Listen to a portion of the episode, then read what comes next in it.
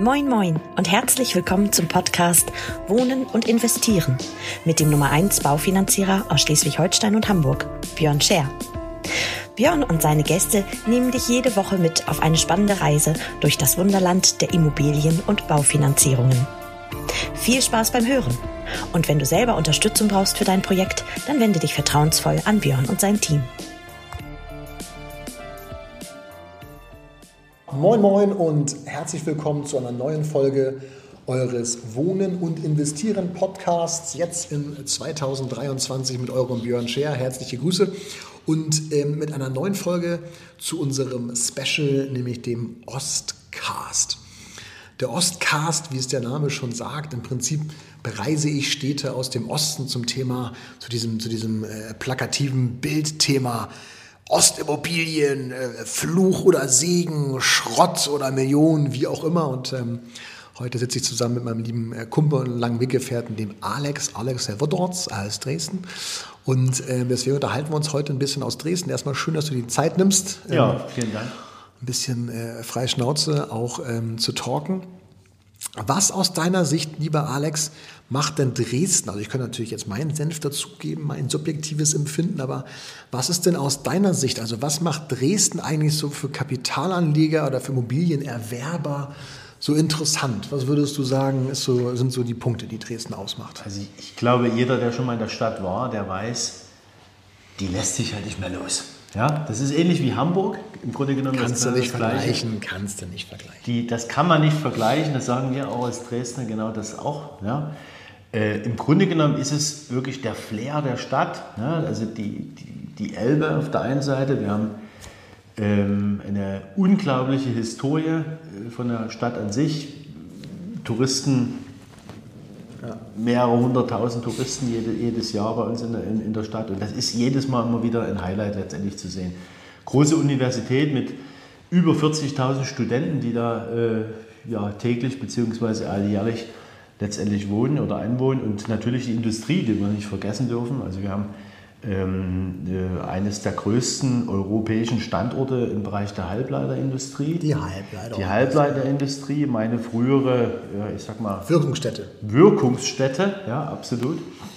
Und ja, das darf man, wie gesagt, nicht außer Acht lassen, dass natürlich gerade so ein Magnet äh, das Ganze halt für Kapitalanleger doch schon interessant ist, weil wir haben eine extrem hohe Nachfrage nach Wohnraum, das ist einfach so. Und die Kaufpreise sind natürlich noch in einem ganz anderen Level, ja, wie das halt beispielsweise in Hamburg ist oder halt in anderen Städten im Waldbundesgebiet. Ja. Wo du gerade den Kaufpreis so, also für unsere Zuhörer, wichtig ist ja immer der Kaufpreis pro, pro Quadratmeter letztendlich so. Und dann kommt es natürlich auf Lage, Lage, Lage an.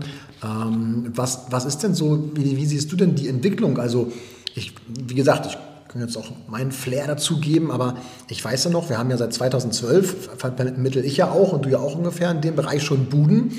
Ähm, wie hat sich denn das so entwickelt vom Kaufpreis her? Also wo lagen wir mal und, und wo, wo liegen wir vielleicht jetzt so aktuell? Ja, exakt. Also äh, in der Tat, ich bin seit über zehn Jahren wirklich in dem Bereich der Immobilien, im Immobilienvertrieb tätig letztendlich und ähm, das, was wir wo wir uns einerseits vor, vielen, vor zehn Jahren teilweise nicht vorstellen konnten, dass das ein, ein Stadtgebiet ist, wo man sagt, Mensch, hier entsteht mal echt Leben. Ah, okay. Mhm. Das ist seit fünf, sechs, sieben Jahren Bestlage. Also all das, was du im Grunde genommen vom Stadtzentrum innerhalb von 30 Minuten mit den öffentlichen Verkehrsmitteln einerseits erreichen kannst, zählt in Dresden zur Bestlage. Wir sind in einem Tal letztendlich und das macht das Ganze halt wirklich sehr, sehr interessant, weil es halt ja, schon ein begrenzter Raum in dem Fall halt ist, was die Stadt halt mit sich bringt.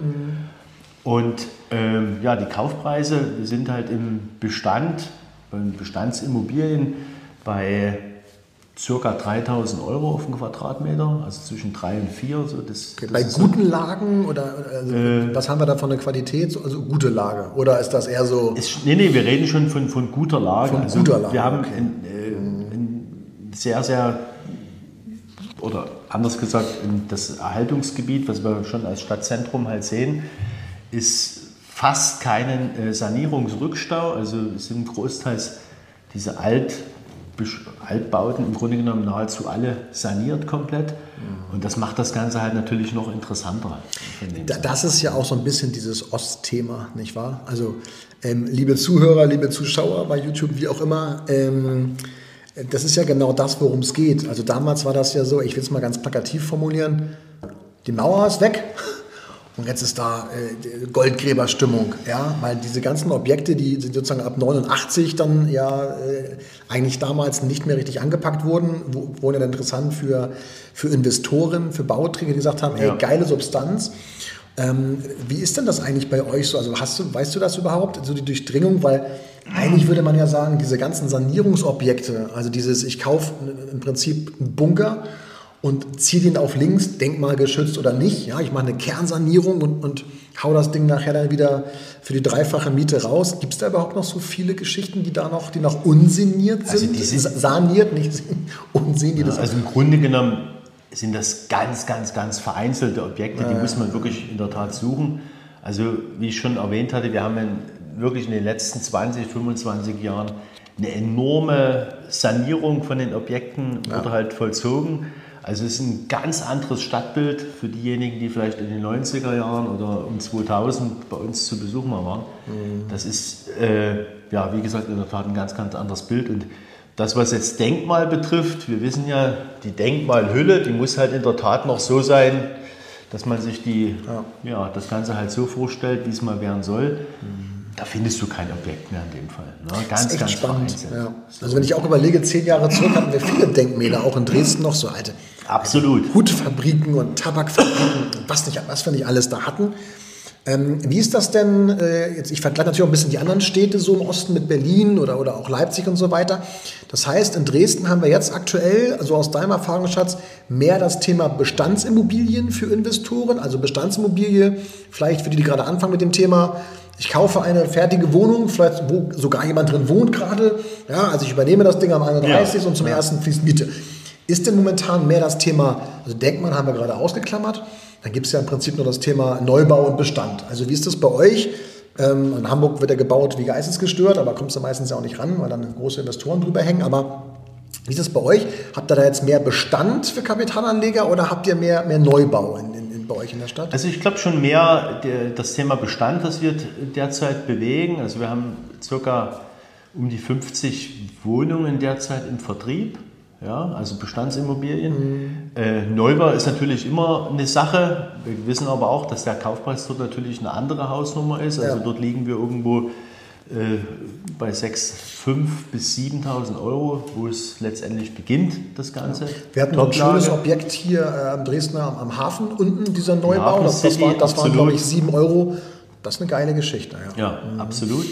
Ähm, aber in der Regel ist das Thema Bestand natürlich äh, vorrangig zu sehen. Und aus meiner Sicht gerade für jene äh, Kapitalanleger, die halt vielleicht mit dem Thema beginnen, ja. auf jeden Fall ja, das Nonplusultra, weil es, ja, es funktioniert und wie du es schon äh, eben gerade äh, toll sagtest, ab dem nächsten ersten fließt dann halt die Miete und das ist natürlich ja, ein funktionierender Prozess. Das ist auch für jemanden, der neu, auch für euch, liebe Zuhörer, wenn ihr gerade beginnt mit dem Thema Kapitalanlage, glaube ich wirklich auch daran, ein Bestandsobjekt, was ich, was ich, wo ich hingehen kann, was ich anfassen kann, was ich sehen kann, wo ich einen Mietvertrag habe. Das gibt auch ein bisschen Laufruhe erstmal. Funktionierender Prozess. Es läuft, genau, genau es läuft. Genau.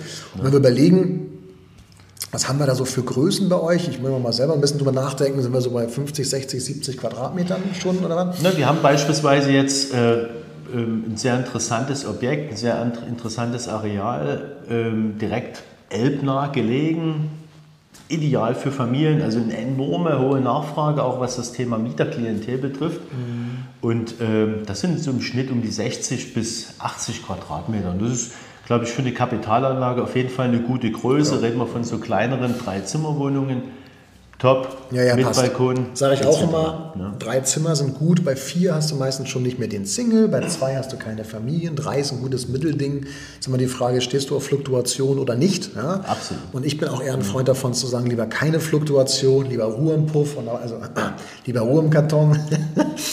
Hamburger Kotterschnauze. Ähm, da hast du Ruhe, ja. da hast du keine Fluktuation. Klar kannst du jetzt beim Auszug wieder die Miete anpassen, bla bla, aber ich habe lieber einen kontinuierlichen Prozess dahinter und dann, dann passt es schon für mich. Aus, aus meiner Erfahrung würde ich jetzt aktuell sagen, wenn man jetzt sich über Dresden Gedanken macht und mhm. sagt, ey, also wie gesagt, wir haben ja auch ein, zwei Buden in Dresden schon zusammen umgesetzt, auch letztes Jahr.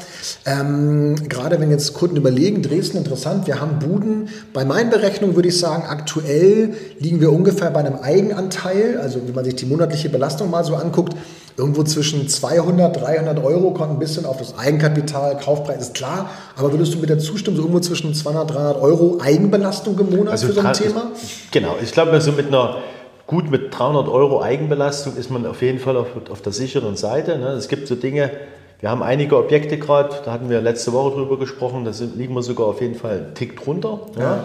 Aber so, ich glaube, wenn man so pauschal diese 300 Euro avisiert, dann ist das, glaube ich, eine gute Hausnummer. Und ich glaube, die meisten, die halt ihrem Job nachgehen, 300 Euro legt man auf jeden Fall auch zur Seite. Es ist ja 500 Altersvorsorge, es ist Vermögensaufbau, es ist Sicherheit, du kannst es anfassen. Es ist für viele eine gute, eine gute Beimischung für später. Und wenn ich jetzt 300 Euro oder wir 300 Euro sagen, dann meinen wir ja auch vor Steuern. Die kommt ja hinten, hinten rein sozusagen genau. nochmal wieder, wieder raus, der steuerliche Aspekt mit der AFA. Also du kannst es ja auf der anderen Seite ja sogar so machen bei einigen Objekten, dass ich mir das direkt auf der Lohnsteuerkarte eintragen lasse, ja. hast, du, hast du den Vorteil sofort im Monat. Den monatlichen, Steuer, den monatlichen Steuervorteil, genau. Ich äh, sage ja meinen, äh, auch meinen Zuhörern immer, Kapitalanlage muss ich auch ohne Steuern rechnen. Steuern ist so ein Add-on für mich, wie ich sage, ist geil, wenn es ja, kommt. Wenn es nicht kommt, ja. anyway. Und die 300 Euro, natürlich haben wir, wir haben Mietsteigerung mit drin und, und, und. Also auf die, auf die Laufzeit gesehen ist die Belastung logischerweise nachher weniger. Aber ich glaube, dass das entspricht auch so ein bisschen meinem Empfinden, gerade den hohen Zins, den wir haben. Ähm, wir ziehen die Tilgung, liebe Zuhörer, bitte auf 1% runterziehen. Das macht auf jeden Fall Sinn, um die Belastung im Monat runterzubekommen. Wenn es die Liquidität hergibt, natürlich lieber 2 oder 3% tilgen, ist klar, komme ich schneller aus dem Quark. Aber ähm, 1% runter, 4% Zins, also genau. 5% Annuität auf dem, weiß ich, wenn wir jetzt mal so 60 Quadratmeter 3000 nehmen oder nehmen wir, nehmen wir einfacher zu rechnen, ähm, nehmen, wir, nehmen wir die 60 Quadratmeter, 3780, das ist vielleicht ein bisschen günstig gerechnet. Sagen wir lieber, es sind 70 Quadratmeter, mal, mal diese 3000 Euro, bist du so bei 200.000 Kaufpreis. Zwei, jetzt haben wir mit 219 gemacht zum Beispiel. 200, genau. genau. Also so in, in, dem, in dem Level zwischen 200 und 230, 240.000 Euro, das ist glaube ich so eine, eine gute Benchmark das mit einzupreisen, das passt. Ja, genau. Und da sind wir wirklich in Stadtgebieten halt auch, die top sind. Also wirklich, wo eine sehr hohe Nachfrage ist, wo eine super Anbindung ÖPNV, das ist ja für viele auch ja, ja, ja, ein sehr, sehr wichtiges Thema. Und ich glaube, die Lebensqualität generell, und wie gesagt, wer die Stadt kennt, die Lebensqualität, das, das ist einzigartig. Das ja, ich wollte eben noch mal im Kopf überschlagen, wenn ich jetzt überlege, wir haben 200.000 Kaufpreis beispielsweise und 5% ja. Annuität sind 10 Scheine im Jahr, sind Pi mal Daumen so 800 Euro Belastung für die, für die Bank letztendlich. Und dann muss ich ja halt gucken, was habe ich für Miete und dann, dann ist, kommt genau. darauf an, äh, ähm, habe ich dann noch einen alten Mietvertrag, vielleicht mit einer kleineren Miete.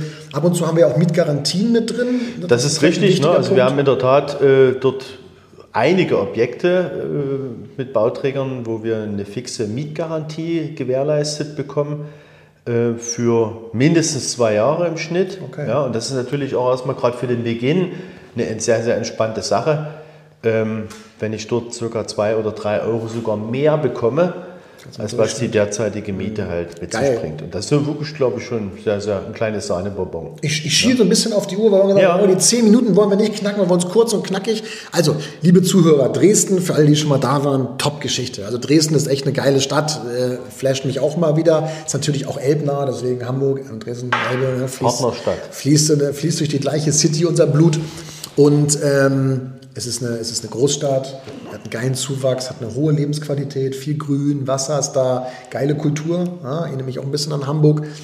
Und ähm, da haben ist wir halt auch eine, eine Landeshauptstadt, ne? das darf man glaube ich nicht vergessen. Also ich glaube, so die Landeshauptstädte, egal ob die jetzt im Westen liegen, wo auch immer, aber dort ist halt immer ein gewisser Zuzug da, dort ist ein wirtschaftlicher Aspekt letztendlich auch von den Landesregierungen dahinter das weiter natürlich auszubauen. Und da siehst du halt Dresden, du siehst Magdeburg, Leipzig, das ist jetzt keine Landeshauptstadt, aber äh, ja, durchaus äh, Investment natürlich irgendwo da, genauso wie Berlin auch.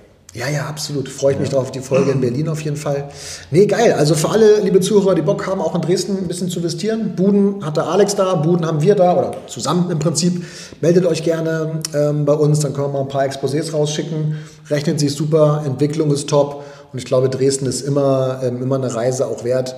Ähm, also von daher danke erstmal für die, für die offenen Worte. Ich gehe da komplett d'accord mit dir auch, was die Stadt betrifft. Mhm. Finde ich mega.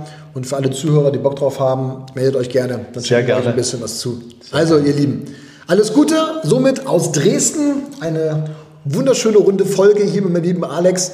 Und jetzt freuen wir uns nächste Woche, wenn es die, die nächste Oststadt zu erobern geht. Mal gucken, So was da so kommt. Also, vielen Ja. Dank, mein Lieber, und bis bald, ihr Lieben. Ciao, Tschüss. ciao.